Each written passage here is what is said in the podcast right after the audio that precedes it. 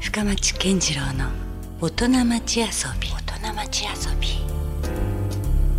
さあ、えー先週に続きまして今夜もスタジオに遊びに来ていただいているのは株式会社アポロ計画代表取締役社長の松山信介さんです今夜もよろしくお願いしますありがとうございます。はい市民の孫松山信介ですお。それ覚えてる人いるのかななんか昔なんだっけらあのおはよ天う神 FM 老時代人。おはようお老は人とよういう老番組の人。ね、はい。えーまあ、いわゆるこう喋り手としても、うんあれどのくらいでやってたんですかあれえー、っと三年ぐらい。あ三年も三年ぐらい。で、だったら聞いてましたという方がねもしかしたらうん今のリスナーの方にもいらっしゃるかもしれない中学校の時放送部でうん、うん、あそうなんだランチタイムミュージックっていう番組持ってたんですけどもあ、その給食時間に流給食時間。れる霧ヶ丘中学校おう北九州の。松山信介ですっていうか言いながら、はおーい。でその時に。おうなんか喋ってあー、いいなとか思ってたんですけど、うんあのスネークマンショーの,、はいはいあのコンドームのあーはいネタある小じゃないで林す克也さかんが小林克ね也さん薬局の店長になって、頭が痛いんですけどうん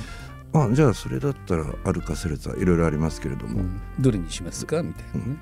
じゃああついでにこれもあコンドームですねみたいなそうねでうんそうそうそう そういうことやってたんですかそれをおうかけたんですよ。おうはいランチタイムミュージックそれ大丈夫中学校でそいやんなもバんリかッバリ怒ら れておうお前なんなかんかこれはみたいななるよね、うんそれはなんかこうちょっとジャーナリズムって大変だなとかその時だうんおう思いまちょっとしたけどね洗礼というか、はい受けましたかからそれの時できなかったのうをんやっと大人になって、うん、うん、やって、はい、うん、夢叶った感じですねあの時、うんでも結局まあ僕もその後ね、うんあの先週も話したように劇団プロペラといはうい江口館主催する、うんえーそれをまあちょっと旧 NHK のね、はい壊されていくスタジオを使って、うんなかなか見事なセットを組み込んで、うんで松山君はその一億を担ったはいスタッフとしてね、はいえーまあ、出会ってという話もありましたけれども、うん、30年前ですもんねだからそうなんですよ僕は深町もさうん松山君といえばもう芸工大の大学生、だから深松さんが20後半というか30そうですよぐらいあの時代まだだ20代後半、ねえもうバリバリ尖ってたねまさかこんな今はねいやこんなとこそろのリでノベーションのレジェンドと言われるまでにしかも上り上がってきて。再開させていただいていやいや本当感慨深いですだからそう考えたら、あこういうふうに差しでうん向かい合ってゲストとしてねうん松山君をお迎えすることができるようになるっていういのやはもうあの30年前に教えてあげたいよねそねこんななるよって、うううん実は、んなんかうん社会も分かってなく、うんうんだから深松さんの凄さも俺で分かさっえてなかったしいや俺でさえまだ社会をちゃんとねうんあのなんか分かってなかったと思うあの時代とにかくやってやれみうたいな、ん気持ちだけでもうグイグイ言ってたもん、ねうん、あの頃の仲間が怒られてばっかりやったよあのいや頃そうなんですか大人たち に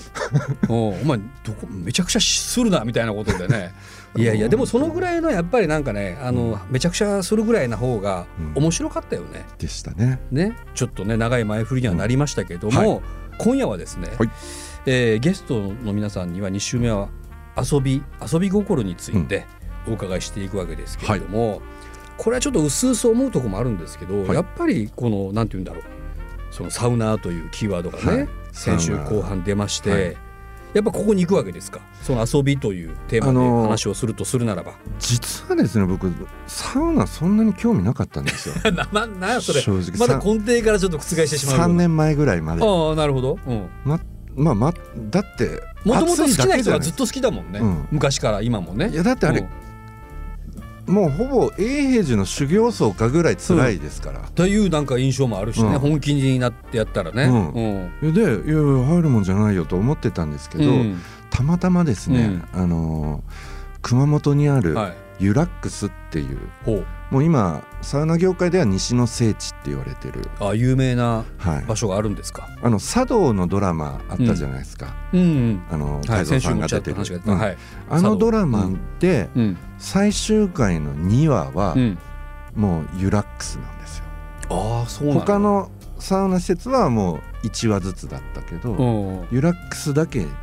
2話二週にわかわたって、うんでうん最終回はあなるほどそのぐらいそれの、ぐらいもう今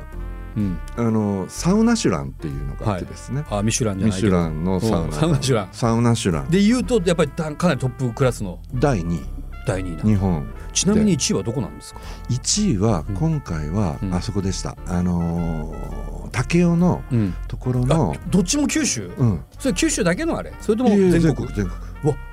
九州にそのいトップトゥツートップツートップほ九州ほうであのそこの、まあ、ユラックスの方させてもらううんにあたって、はサウナの旅をそのユラックスの社長とですい、うね、ん、日本のこうサウナをまあ設計するならサウナ分かってまおあかな勉強いといしようけないと、し、うんまあその西尾社長っていう人の、はいおほ同い年のはい社長がいて、うんまあ、その人がどういうサウナを作りたいかっていうのも聞きたかったんで、ずっと2泊3日ぐらいで日本のまあうんそのとんがってるうん有名なサウナ店を回っ一気に回ったんですね、はうんてやっぱコンセプト考えないといけないよねって。うんうんで僕もなんかやっぱそう入りながら説明受けて入るとですね、はいあなるほどとうんあ整うってこういうことかみたいな、うんそれ分かってきて、うんだからうんもういきなりそのサウナ会社の社長さんうんフルアテンドでうんあのサウナ入ったから、うんうんなんかすごいうん入りやすかったんですよなねるほもう自力だったら絶対そこまで独学だとそこまではもう入れないどわからなかった水風呂とかだってまあできればねちょっと入りたくないぐらいな入りたうん罰ゲームかこれみたいそなう修行なイメージがあはるとこですからね、うんうんでもその社長と一緒に入って、んあうあんなるほどとうんでその時に、うんまあ、熊本といえばやっぱりね、うんあのー温泉いっぱいあって、はい水もきれいで、うんの時にまあそこが二十数年経ってリノベーションの時期に差し掛かってて、うんじゃあどんなサウナ作ろうかうんという時に、はいあのやっぱコンセプトをうん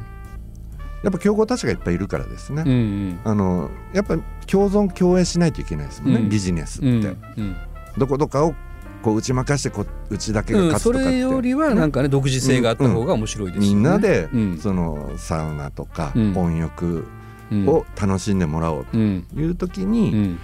あの大体健康ランドって、うんねこう健康にうんな人が行って、子供たち親子連れで行ってまあちょっとアミューズメントパークに近いぐらいのイメージがあるんですねねああいう感じじゃないですかうんうんでどこも、まあはいにあの福岡もね楽しむそういう感じだけど、もうんうんうそれやっちゃうともう負けるもうすでにね既存のものもあるし、だからもううね、割引券出してとかなんかそういうの戦いはやめようと、おうその時にまうんあその社長とうん昼間っからサウナに入って、うんサウナに入ったらビール飲んで、うんまたサウナに入ってっていう、まうんあある種サ本ウ当遊びのナような仕事やね、うん本サウナ豪遊をして当にて おこういうまあ仕事ですけどね、まあね、うんんその時うにん神が降りてきたんですよ、コンセプトはうん、課長島工作で行こうとなんかそれ聞いても意味が分かんないですよなんですかあの課長島工作ね読まれた方まあ僕も読みましたよ、ねうん大体出てくるうん女子を大体食っちゃうぐらいの勢いのまあだからまあすごねいそこまでモテるかっていうぐらいね、うんモバテリまくバりリですもん働いてうん社長にもなるし、うんうん周りのその綺麗な女子たちはねもう全て自分のものにするしそうそうそう、そして大町久美子というね、はあのそのまあ、愛人兼、うん最終的には、あの結婚するんですけどね、はいうそういううんなんか男のロマンん、うん、がそこにあるんですよ。はいでそれがサウナとどうつながってくるわけ結、局健康ランドうんっ、てやっぱり、あのー昼間もお客さんいっぱい入ってほしいうんそしてマッサージもしてほしいうんでサウナ飯も食ってほしい、うっんてなるとあんまりそのファミリー層っていうよりは、うんそこを充実させていくと、んむしろボロボロになって疲れた男たち、男の世界、うん、うん、そういう人たちをターゲットにしたおうその働きまくってはい頑張ってる男たちが、うんちょっと有給休暇を使って、うん本当はそのね韓国とかうん遠くに行ってこう、うんあのゆったりしてもいいんだけど、うんやっぱり急に呼び出されたりする可能性もあるから、まあうん近場の国内で、国内で、うんしかも近所のところでうんこっそりお忍びでうん大町久美子とうん、昼間行けるおう訳ありでも訳 ありでっていうおうサウナにしたそんなコンセセプトにしたいプト、はおなるほい、どでこれおう誰ともバッティングしないんですようんこの健康ランドのファミリーではないからねファミリターゲットがうんむしろ子供料金ちょっと値上げしましたもんねあそうなんだ、うんもうある種親父にある程度ターゲットを絞って、および大町久美子大町久美子はもいう個人やなそれ はいまあまあいいですよではい、大町久美子というあのそのね、うんうん、あの島耕作の大切な二人、だだかっらたら行くだろうというようなイメージで、だからうん今までちょっとあの洋服とかも、うん洋服とかその館内着も、はい、ななんか大体あのアロハっぽいやつとかが多いじゃあなあいですか。まあちょっと恥ずかしいぐらいな,、ね、なんかムームー的な外では着れないなというようなねようくんだからもう大の大人がみんなそれだって深町さんとか絶対似合わないやつですよ、まああまりそうモチベーションはない ですよそこにねねうんうん確かにちょっと言われたら、うん、だから、やっぱそれも全部館内着のデザインからああそこまでトーもタうル全で部ブラックガウうンんレッドガウほうほうほンう女子はレッドのうんうんアダでルトにうんうんであの室内も暗くして、うんもうなんか窓とか塞いで日が入らないようあにしあて、もうどこかのバーじゃないけど、はいそんなぐらい昼間っからうんうんでサウナ飯もこう充実させうんて、はいでお風呂もうんこう、そういう、うんこんえー健康ランドにもかかわらず、うんお風呂の数を半分にしてほう残りのところにサウナをリノベしたっていうか、うーんそれはもう結構な賭けでもあるよむねちゃくちゃ賭けですね。あれお風呂狭くなってるやんって言われるかねうんえクレやームんが来る、ねうん、おうでもサウナはトップクラスのおうおうもう多分日本ではまあねサウナシュランで2位になったぐらいなんうんうで、ん分かる人も満足してくださるし、うんなんかなんかそういううんセルフロウリュができるおうセルフロウリュっていうのが老流自体がね老流まねあ、僕はよくまだ分かってないんですよ。ロウリュアウフグース、この2つをちょっと説明しとかないといけないあーですそようねね。ちょっとこの際教えてください。整うためにはそれ必要うです。んあのロウリュっていうのはですね、うんサウナストーブ、うん石がこう熱源になってる熱源の石がこう積んである、うんはいあのサウナストーブうにん、アロマ水をかけて、シュワーってなシュっワーったて見なたことっあるよてそれ。うん蒸気が発せられると、あの室内がより熱くなるんですね、うんしかもそのアロマ水もちょっとそのなんかいろんなやつがあるんですけど、ハーブがうん入ってたりハー。ブ僕はユーカリが好きですけどね、おーまあそのユーカリオイルおうのうん水蒸気でうん整っていくっていうか、うんでその時にキューティクルを傷めないようにこのサウナハットをかぶるここにねスタジオになんかうん謎の帽子のよこうれな,、あなんかのサウナ大体みんなマイサウナハット持ってるんですけどおーだからこれかぶってる人はおーあのグルシングルシングレベルルシンレベルです、うんまああのシングルのうんは水風呂に入れる人、はいい、うん、こうれんエストニアで買ってきたやつですけあれどあももう日本でもないという、はいはいでその、そので老流の説明がま老だ流途中ですけど、はそこでまあガーッと熱くなってい、なんかブンブン振り回してるイメージないですか、なんかはいあれあれが何なんですかそれをアウフグースと申しますそれがアウフグースアウフグースその意味はこれがですねドイツ語っぽいねなんなんフィンランド語えっとねフィンランド語で、うんなんかこう水蒸気という意味だったという記憶が海馬の片隅にちょっとありますね。まあ意外とまんまなこれね言葉ですねあのちょっとググってくださいうん自信がないです。アウフグースアアウウフグーフグースねスさすが多分初心者やねそうこはん、でそアのウフ先グは調べていたーだいてスはうんもしかねドイツ語っぽい響きだけど、うん要は熱をですね、うんバスタオルではいそのジュワッとなった水水蒸蒸気気をを出して室内のうんあの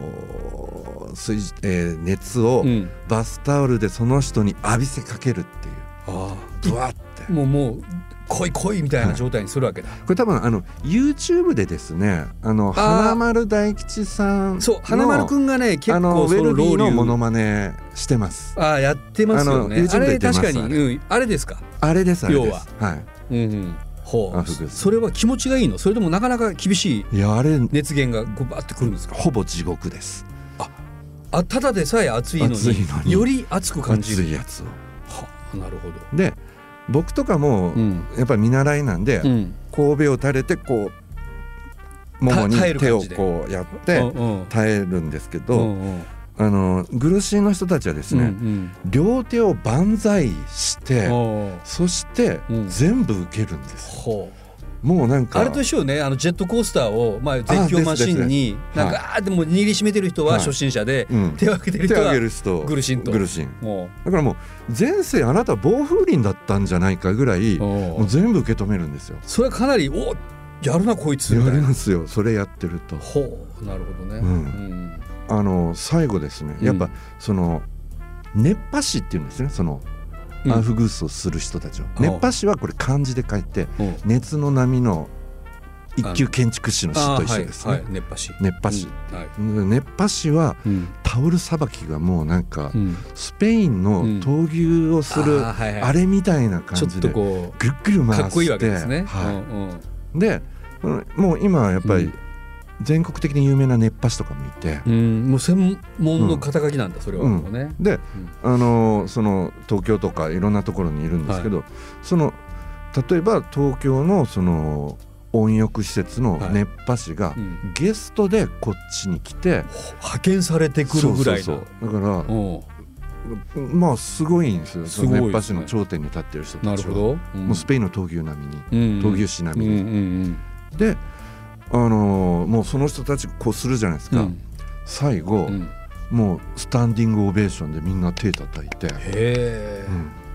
ありがとうございますすごいですよね、はいおううんなるほどねでこれはもう本当に遊びというテーマで言うと、はい今はもうサウナどっぷりって感じですかじゃあから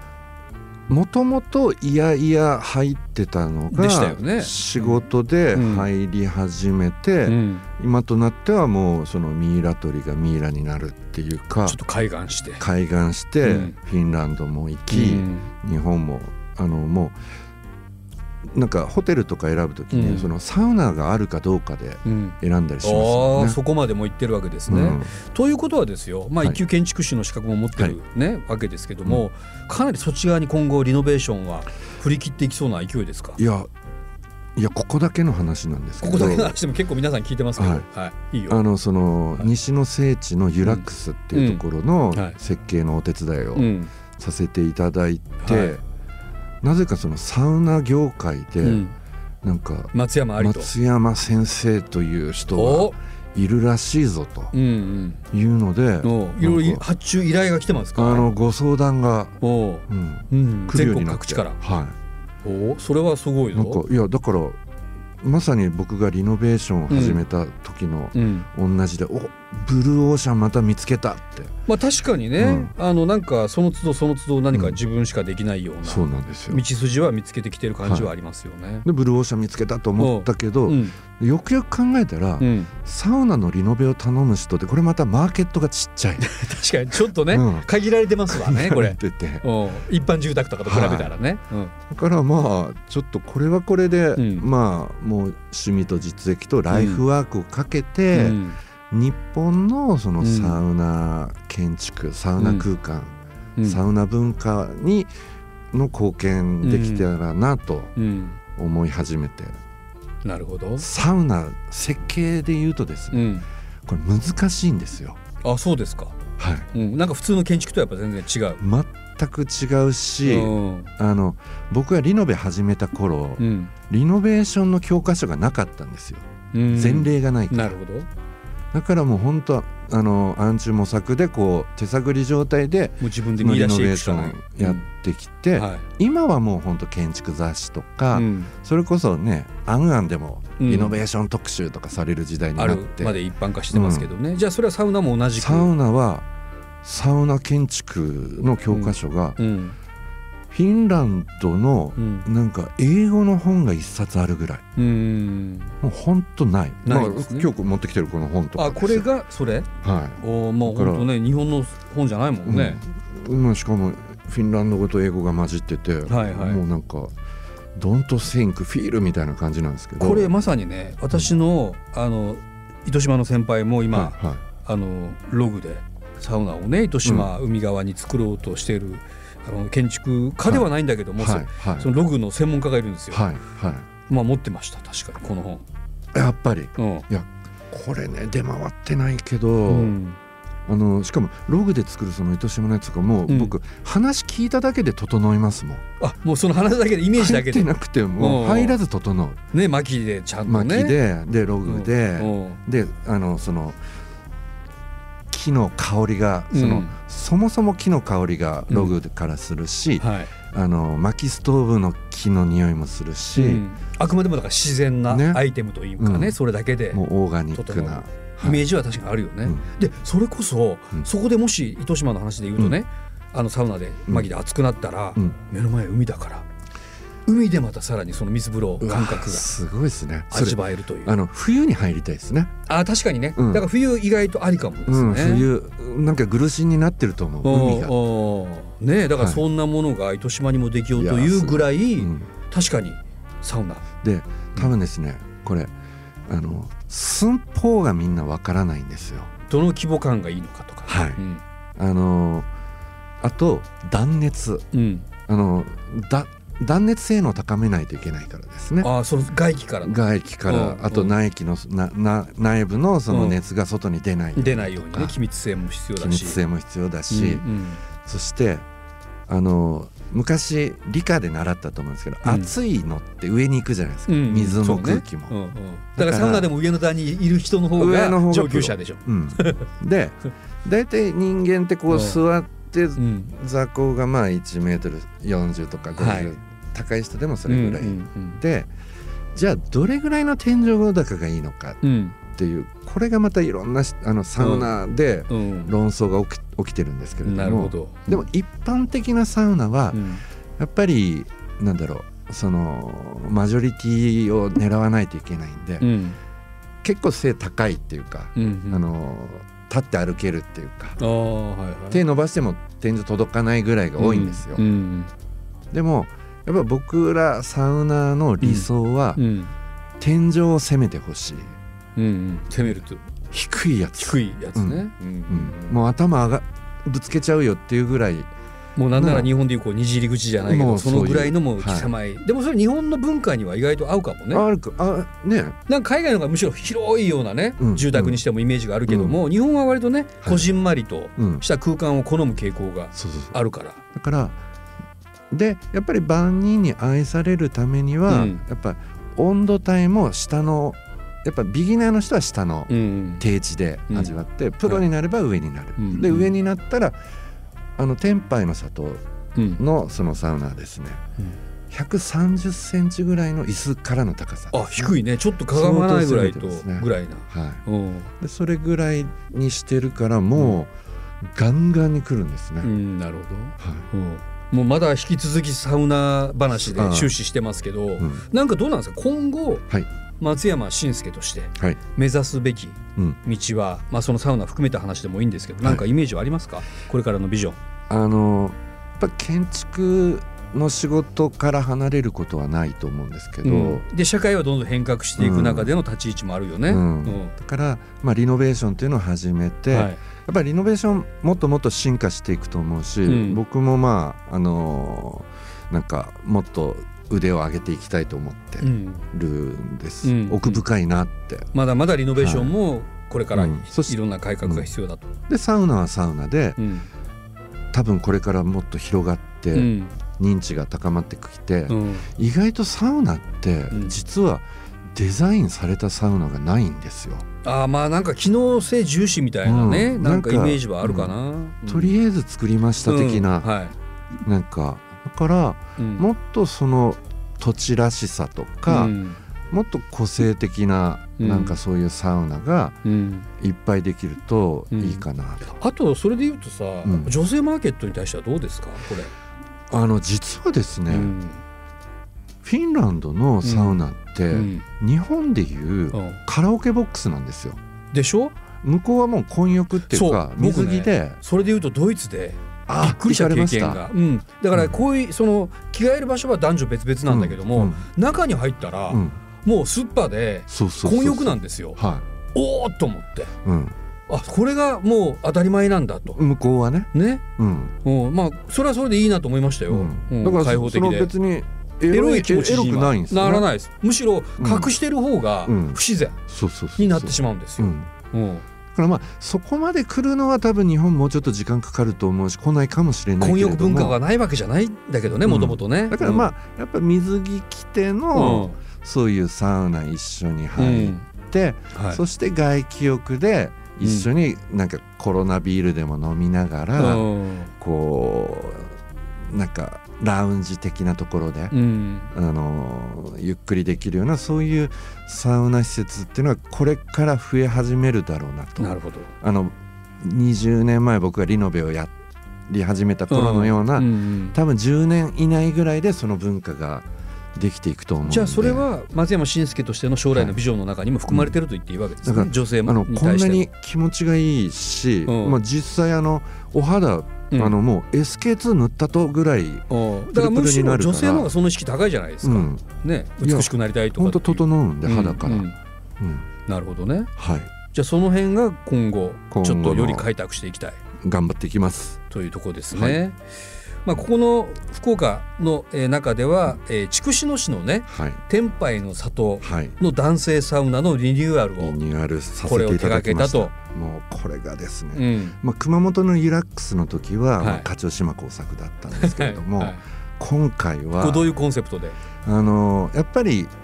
ああっちのエリアって、なんかこうちょっとね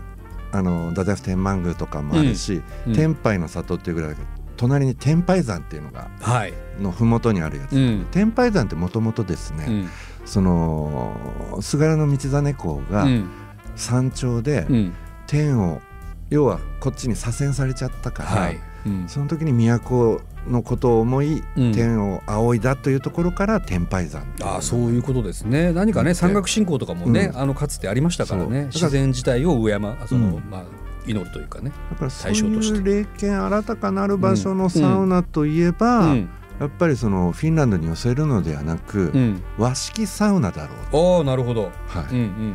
やっぱりその和式のサウナとはじゃあどういう何ものかかとっていうのでうんあの今まで大箱のサウナが1個ドンってあったんですけど、うんそれを2つに分けてリノベーションして、うん1つをサウナ鎮守の森とうんはあの鎮守の森っていうのはあの神社の周りにあるい、うん森ですね、はいそれとうんもう一つが、もうドストライクなんですけど、うんサウナ天満宮という なるほどどう違うんですか、その二つ、あのサウナ天満宮はですね、うんうん菅原道真公のうん